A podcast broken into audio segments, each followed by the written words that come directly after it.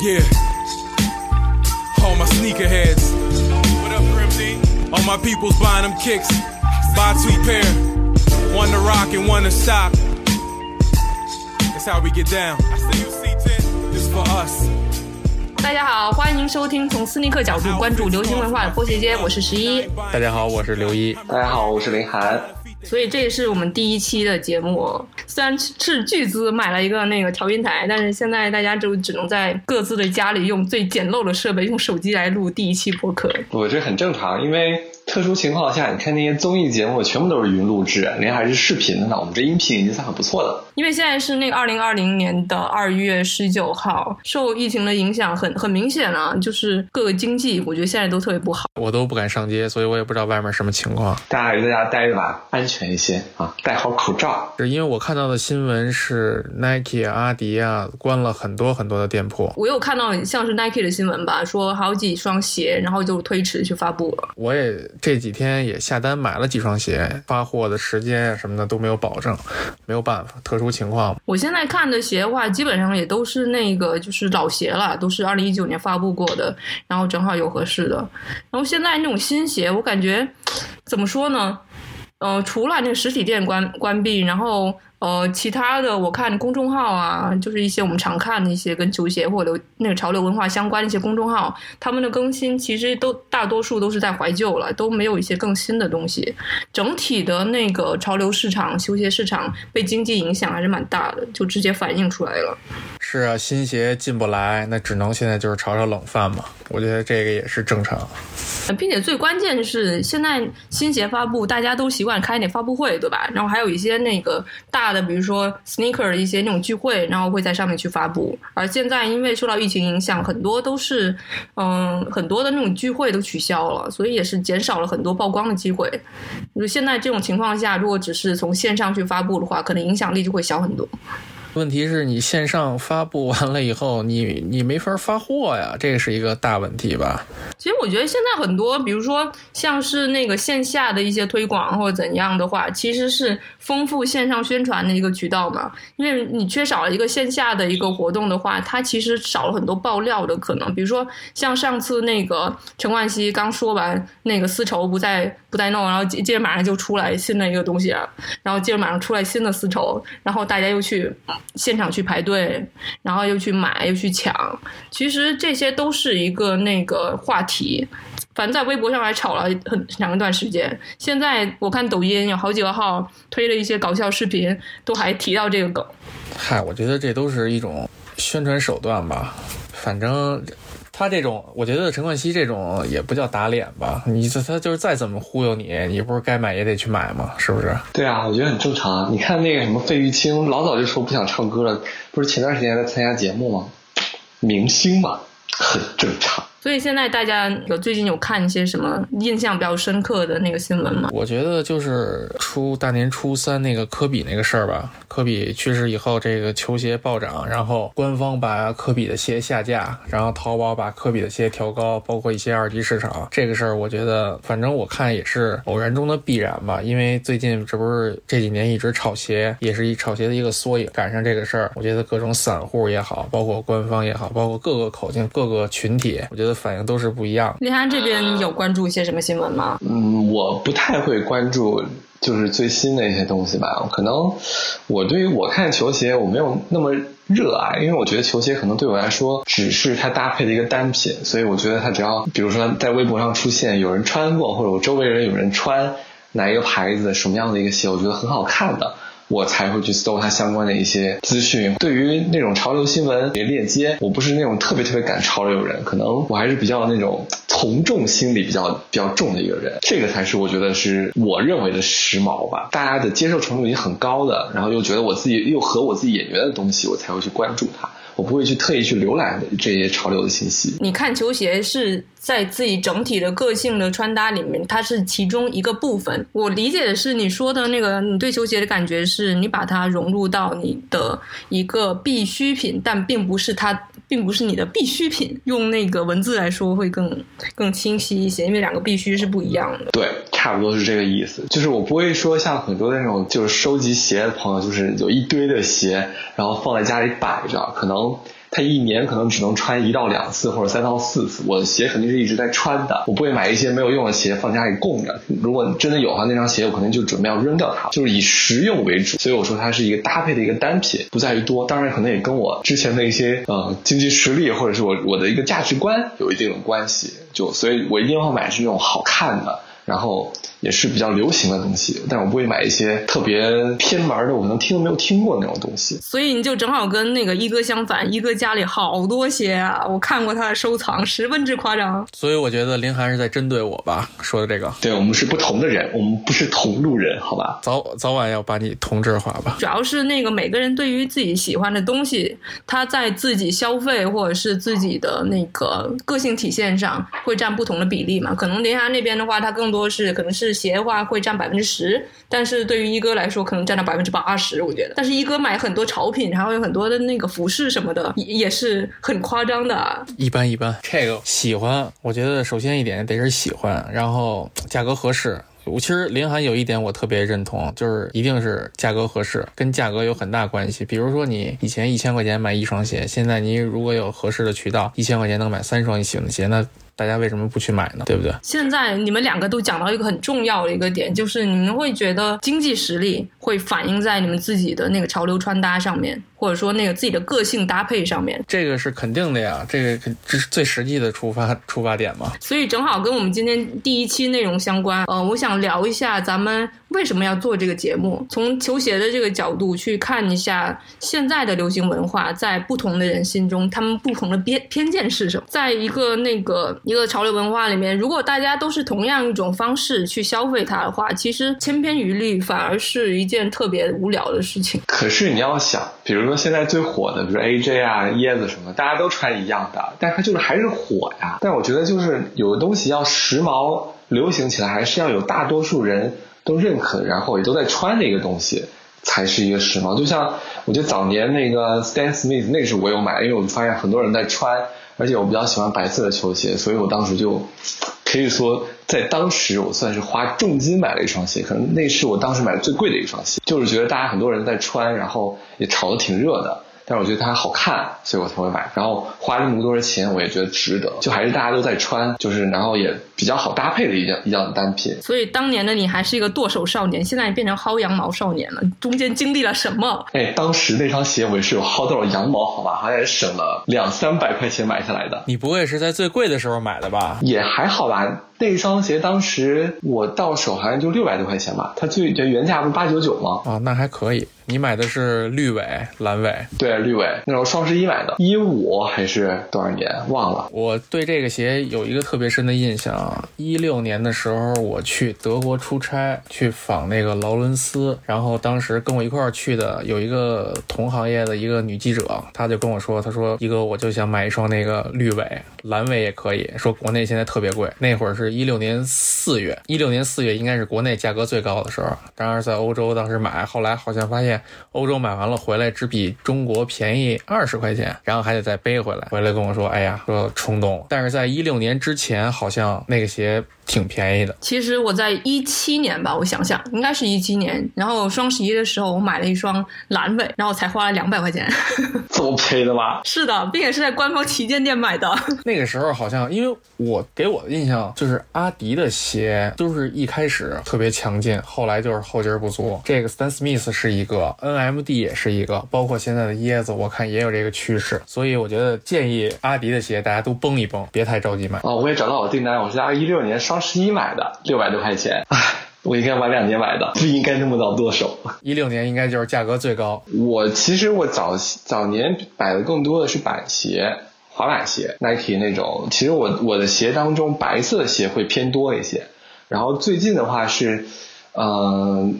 买了一些老爹鞋，我最近可能比较喜欢的是菲拉的鞋。彪马现在推了可多的那个复古鞋型了，并且除了联名之外，这些鞋还很容易骨折，你可以关注一下。是吧？哦，可以可以可以，因为我之前是觉得飞达就是还蛮多，就是像我们学校当那时候还蛮多人在穿，然后它也有增高的一个功能，然后它整个那个鞋型，我觉得它流线型是是我喜欢的那种类型，就不会太太繁琐或者太笨重的感觉。现在年轻人都很喜欢老爹鞋，但实际上像一哥的话，他从老爹鞋是新鞋的时候就开始收集球鞋了，是吗？对啊，反正我是喜欢老鞋。其实我对我概念来说，没有什么老爹不老爹的，这不过只是就是卖鞋的一种宣传手段而已。你说什么叫老爹鞋？就是你爸爸当年穿的鞋吗？你爸爸当年穿的什么旅游鞋啊？我就是喜欢老鞋，喜欢那种曾经我经历过，可能也是我以前买过，或者以前我没买到，也就是现在的这些复刻的鞋。因为现在我对科技要求不高，复刻的鞋也没有原汁原味，买就是买一个型儿，穿一个穿一个景儿。然后新鞋这边其实。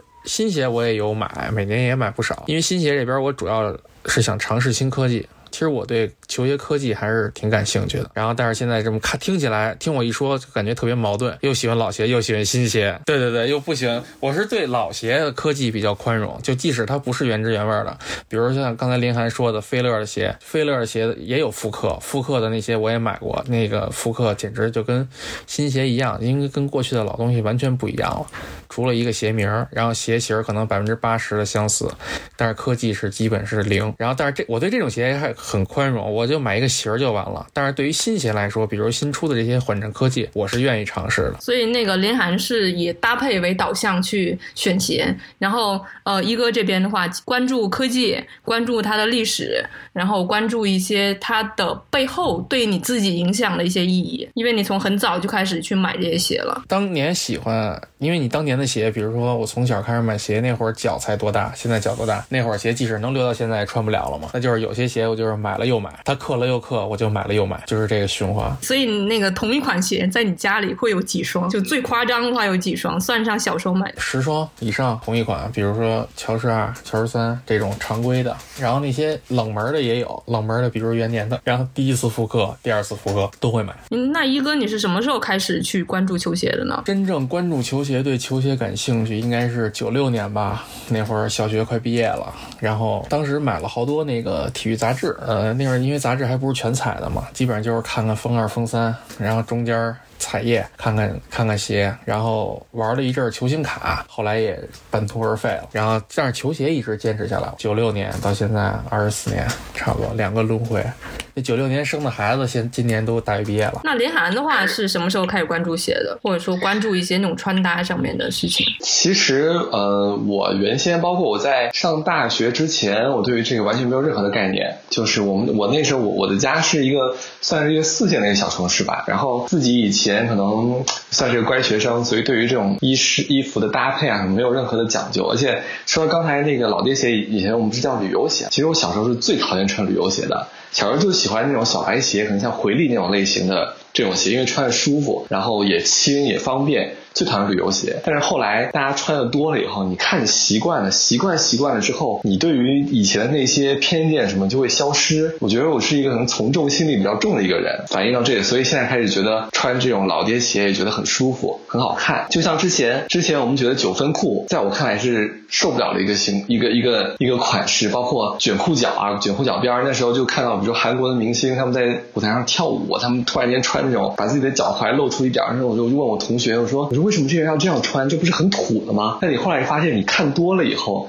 你自己也接受了这样的一个形式，然后你也开始尝试一些新的东西，你也就觉得习惯了。呃，那我说到我自己那个关于球鞋的话，其实我人生当中的第一双耐克，可能是在大学二年级还是三年级时候才买的。之前我对于这个完全没有任何的概念，也不太清楚。而且我觉得我第一双的耐克可能还是一个莆田货，大概是啊零九年，差不多零九年那个时候。哦，一哥买第一双耐克鞋是哪一年？九六年买的，好像当时还是一双女鞋吧，因为脚不是那么大，买买的是女鞋，女子健身鞋，但是后掌开窗气垫，六百多，印象还挺深的。现在那个鞋连图都找不着，我估计这鞋也这辈子也不会再复刻了。可能也跟我们那个时候我所在那个城市，我们那时候没有耐克专卖店，那时候我们买鞋可能经常是去那种体育用品商店。我不知道你们大家会不知道，对，就那个体育用品商店，就可能买的更多的是李宁。安踏这样的国产鞋会多一些。嗯，说到国产鞋，其实我印象最深的是，我买过一双那个之前周杰伦有代言过，那叫什么德尔惠那双鞋。我当时为什么买那双鞋呢？是因为我发现这双鞋的那个鞋那个鞋鞋掌上是有一个那个就是人的人脚部的骨头半透明的感觉，然后印在那鞋底上。我是因为这个我才买的。然后现在的话，我买鞋的话也基本上就是从鞋的那个设计，或者是那个材质拼接，或者是一些那个让我觉得这个鞋让某某一个点，然后会让我联想到某些历史的事件，或者是某一些那个典故，会让我觉得特别有巧思，我才会买。我跟林涵还不太一样，林涵是纯粹是把鞋作为搭配的一个种类，而我会更多的把鞋上面鞋作为我穿搭上的百分之百分之四十到百分之五十这样，它是有有一个那个内容在上面的。这样说说完以后，就显得就我跟你们俩比起来，我好肤浅，就是我只是要求它好看而已，没有办法。对，就我不我不在乎它背后的一些什么技术历史。不重要，我只重要它好看。就我天秤座的，你知道，天秤座十级的颜狗，所以我就真的就只在乎它好不好看。天呐，好肤浅！你让我想起了日本历史上，他们为什么时候是开始关注或者是做硫化鞋？除了在那个在二战时期，然后有军方的产出等等。其实像日本的社会的话，他们对于成年人的要求更多是在你要正式，你要严肃，所以很多人就是穿皮鞋，或者是要不就是反正就日本的传统的服饰这样子。其实日本在关注或者是将那个运动运动鞋纳入他们的视野范围内，其实是在一九六四年。然后六四年的奥运会的时候，运动员从那个飞机上下来的时候，所有人都穿的穿的特别的宽松的运动服，然后脚上还穿了一双硫化鞋。就是胶鞋，让他们很震惊。然后也是为当时日本奥运会去做服装设计的那个石井千叶，才引进了硫化鞋这个概念。而当时第一家做硫化鞋的这家厂商就是现在的星月 Moonstar，他们 copy 的就是匡威这个第一双鞋，一直到一九一九六五年吧，好像一九六五年初才会出厂。之前的那些成年人，他们大多还是会搭配皮鞋。一九六五年开始，日本才把那个运动鞋给提到了是。时尚穿搭的这个环节上来，就其实就是你走出去以后，你看到一些别的不一样的东西，才会影响到你。其实一样的，包括我，我就说，其实包括像我那时候买第一双耐克，我觉得是有一种攀比的心理，就是你会觉得你自己家条件还可以，但是你到大学以后发现，哎，好多人有穿。耐克、阿迪，我我可能我也需要拥有，所以才会开始去了解这些东西，然后给自己配置这样的一双，觉得那样才是能够觉得自己赶在时尚的最前沿的那个人，才会去慢慢去接受和了解。那你这，那你这是被动的去赶时尚啊？算是，因为我说我我是一个可能是从众心理比较重的人，我会觉得可能大家觉得穿的多的，然后我觉得好看的东西影响到我。来改变我的一个时尚的一个观念，所以我不是一个特别特别特别有个性的一个人。嗯，其实我理解是，一旦一个文化或者说一个品牌会受到很多在那个经济地位或者是说在那个文化地位比较高的人的认可之后，毕竟都大家都是从小白开始，那你也会先去听看权威是怎么做的，而这个权威有可能是，诶，他的货出的多，比如说像 Nike，那有些权威是那种，呃，他的个性或者说他的他的一些作品会让你觉得很不错，那你就会喜。欢欢的，比如说像那个 Y 三和那个阿迪的一个合作，我觉得一哥那边他更多是关注功能，是因为他觉得功能在他的概念里面是一个在判断事物权威上一个比较重点的因素，所以他从功能角度上去判断和买鞋。反正我是这么理解的。我觉得你这样说完以后，特别像是一个理工科的工科生和一个艺术生在一个 PK，两个完全不一样的观念，看问题的角度会不一样嘛，喜欢东西的角度也不一样。对，因为像我虽然也会买一些那个功能性的鞋，但我也会从那个搭配上套用一句很恶心的话，就是站在科技和人文的路口 交叉口上去买鞋。给你鼓鼓掌。这段删掉，我觉得太恶心了。这段，我觉得大家能够去关注自己的个性，更多是因为有了一定的经济实力，在自己的个性上去进各种尝试。像日本的潮流界会从那个嗯皮鞋往那个运动鞋上转，也是因为看到哦，可能代表比较先进的权威，比如说，因为毕竟美国在日本待了那么长时间，然后才撤回去的，所以那他看到比较权威、比较先进的观点，他们现在更多于注重于自己的穿着的舒适，那他们也会。会觉得，哎，这个观点是可以拿来借鉴的，所以他们也在往那个舒适上去靠。而到了一段时间之后，当自己的一些那个设计师啊，或者是那个自己的一些文化可以去影响外界了之后，他们才会反过来去反观自己内心是需要什么。这都是一个过程。小时候的话，不就是看那个电视上，哎，哪个明星穿的比较好看？这是认，我觉得这是认识时尚的第一步嘛。先看的喜欢，然后习惯了，我可以有选择之后，才会关注自己内心是想要什么的。对，这这个就是入坑的入坑的一个基本的姿势吧。对，所有事情都是从模仿开始。任何事情，日本和美国，我觉得，所以日本为什么会跟这个美国关系那么好？就是他真的从他那里学了很多东西啊。说题外话，就是我之前在看一本书，就是关于日料的，就有说到，其实日本在美国进来之前，日本是没有不吃肉食，他们只吃鱼和是个素的。然后，但是美国来了以后，就大量的引入说牛肉、羊肉特别好吃，才变得整个日本开始有吃肉食这样的一个文化。所以我觉得日本应该真的非常感谢美国，这个为他们带来很大的改。题外话，因为大家都是发现自己可以喜欢某一个东西，可以拥有某个东西之后，然后开始关注这些东西并且大家都是从一些就是比较有自己的个性判断之后才开始去选球鞋的，只是觉醒的时间可能不太一样。那会儿，因为我身边的同学嘛，因为我在北京嘛，北京西城，然后我身边的同学。每个人其实都有几个爱好。我们那会儿最流行的是玩电子游戏机，然后甭管出去玩还是在家里买一个好一点的游戏机，我是对这些都不感兴趣。我就是只对这个运动啊，包括鞋呀感兴趣，所以我就是定向往这边去培养。然后鞋也不是想买就买，三四个月买一双到头了。买的过程不痛苦，选的过程才痛苦。我印象中，我第一双名牌运动鞋就是我知道的，可能有可能小的时候也买过，但是那都不记事儿了。我印象中第一双鞋是匡威二。二百九十八，因为都是童鞋，那会儿童鞋特别少，因为脚不够大嘛。你就是想买那些什么大爱尔什么的，也没有这机会。反正也是一步一步走过来的。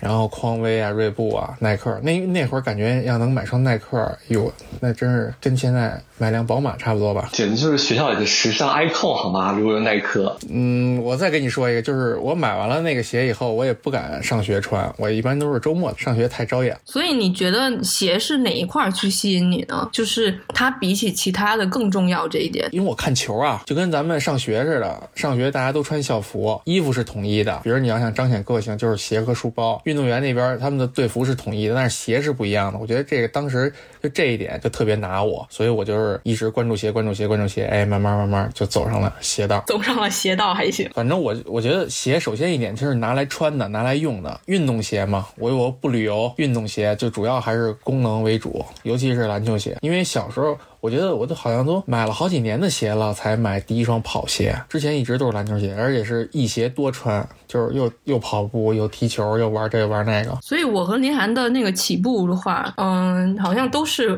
板鞋，就是比较偏搭配那种。你是更多是因为你自己需要运动多，所以你从从起步是篮球鞋和其他的那种运动款的鞋。对对，因为你上学，你上学的话，你也不可能现在你看现在我们打球，就是别现在了，零几年的时候我们打球，基本上就是穿一双鞋带一双鞋，到那儿换一双在室内穿的鞋，这双鞋永远底儿不是那么脏的。但是以前上学。是没有那个条件的，所以说你只能这一双鞋从早穿到晚，什么都得干。而且就是那会儿你也预算有限，你也不可能买太多的鞋。你挑了一双鞋以后，你肯定就得玩命穿。所以就是以篮球鞋为起步。我觉得刚才你俩说的有一点特别好，就是你们起步是什么板鞋也好啊，什么休闲鞋也好，因为你可能赶上那个时代，这个才是主流。而我这个时代就是篮球鞋就是主流，因为每个时代跟每个时代不一样。嗯，我觉得最关键的是你看球，我俩不看球。现在看球的话，人一般也不看场上穿什么，因为我觉得现在的篮球鞋做的特别的差，应该是有史以来最差的一段时期了。那天我特意看了一眼，就是科比那个事儿完了以后，我特意看了一眼官网，我发现耐克的官网上篮球鞋已经没有普通的篮球鞋了，全是签名鞋，主线、副线，然后还有一些什么衍生的线、副线的副线，全是这个。就是所以说，以前篮球鞋有一种。特别好的一个文化叫 team 文化，啊现在基本上已经消失了。所以我觉得现在的孩子不喜欢篮球鞋也是有道理的。除了那些真正打篮球的直男，我觉得剩下的，所以说篮球鞋的销量确实也是一直在往下走，很正常。因为我觉得一哥他的那个对潮流文化的关注是从鞋开始，而林涵的话是因为关注了一些潮流的东西，才哎鞋也是可以穿搭的。两个方向其实是正好相反，特别有趣。就以前咱们买鞋的话都是在那个线下店买，现在的话更多是网上，甚至我有一些那个联名鞋鞋的信息都是从淘宝来的。我总结我的那个买鞋的轨迹啊，就是先是实体店，就是比如说过去的商场的专柜，包括私人小店，然后之后就是在网上买。网上一开始那会儿还没有淘宝，就是论坛，论坛的交易区，然后找版主去做中介，然后开始淘宝。淘宝有很长很长的一段时间，因为淘宝确实便宜，比实体店便宜很多很多。然后但是现在有有又有点开始往实体店那边去回潮，就是我发现淘宝有好多人拿货是在实体店拿货。就比如说工厂店、奥莱，然后有时候你去逛去，会有意想不到的收获。所以我觉得我是以价格为导向的，我还是那个理论。如果说一千块钱能买三双鞋，三双我喜欢的鞋，那我肯定不买两双，不买一双。对我也是，我也是属于要看性价比的，一定要就是我觉得 OK 的价格我才会下手，否则的话不行，否则的话太贵，我肯定没有办法接受啊。你要说到实体店的话，我突然间想起来，其实我以前在呃耐克的工厂店也买过几双鞋，那个时候因为去逛比较方便，那个鞋是真真的便宜。但是因为现在没怎么去了，嗯，也是算前两三年前，对，两三年前的时候，对，那会儿两三年前，再往前推几年，就我记着每年到春节的时候，耐克会给一些亲友卡，就是说有一些卡片是在工厂店也可以用，就比如满三千再额外打个七折六折。我觉得那会儿工厂店东西确实特别便宜，但是最近几年挺贵的，而且也没有什么好货，因为毕竟代购啊、淘宝啊全贼着这点儿，然后基本上有好东西。你也看不见，所以说慢慢的我也不怎么去了。对我家附近，我现在住的地方家附近就有一个奥莱。然后有一次我们去逛的时候，就看到那个阿迪的那个也算是工也，它是叫工厂店。我就看到那边店员就拿着在这个手机就开始正正在淘宝直播，就是给所有的网友粉粉丝在那边给他们拆他们当那个地上弄的那些鞋盒，就是你想看哪个我给你拆，我给你试，就也算是接入到最新的一个卖货带货的一个方式当中。就他们也在转型，都一样嘛。而且这个不仅是国内，我在出国也也发现，就是我有一次去美国，在美西的各大奥莱，我都能看到，就中国人拿着手机发语微信语音的那个动作，你能想象吗？脑补一下，全是代购，来一批鞋，他们知道哪天上新，来一批鞋，咔咔咔照完了，然后泡泡全拿走，开一个大车。打开后备箱，几百双鞋往上一周，所以说你现在很难在呃奥莱能发现就是你喜欢的而且价格合适的鞋，估计都被他们已经整个全部给撸走了啊！直播的话，他们基本上在很多直播平台都有，像是淘宝直播或者是电商直播的京东可能都会有，它基基本上每个时段都都有在播，他们经常就是直接带到那个国外的店里，然后上面看都是美刀啊什么之类的。现在市场的习惯不一样，大家现在买鞋的渠道也不一样，然后有一定的信息的那个判断的力的话，都可以用合适的价格买到喜欢的鞋。所以，那如何让那个鞋的附加价值更增长呢？就只能通过线下其他的活动，包括举办一些，比如说店铺限免的啊，比如说限定在日本某家店的发售的这样子，会更多的有一些衍生的一些价格。我觉得这也是那个潮流文化的一种。那我们今天就聊到这里。好的，感谢大家收听我们这一期的波鞋街。那喜欢我们的节目的话，不妨去订阅一下我们的节目呢，将会在。同步在喜马拉雅、荔枝 FM、网易云、酷我等播客平台发布，搜索“波鞋街”就可以订阅了。那 Apple Podcast 订阅呢，也会在日后添加。如果大家想要看到更多关于球鞋的视频和图文内容的话，可以关注斯尼克，到微信、微博、哔哩哔哩、西瓜视频、抖音都可以看到我们的更新。有更多问题，不妨留言给我们，或者是发送到节目的简介当中的邮箱来跟我们沟通。等你的来信哦。那我们这一期就是这样啦，我们下期再见，拜拜，拜拜，拜拜。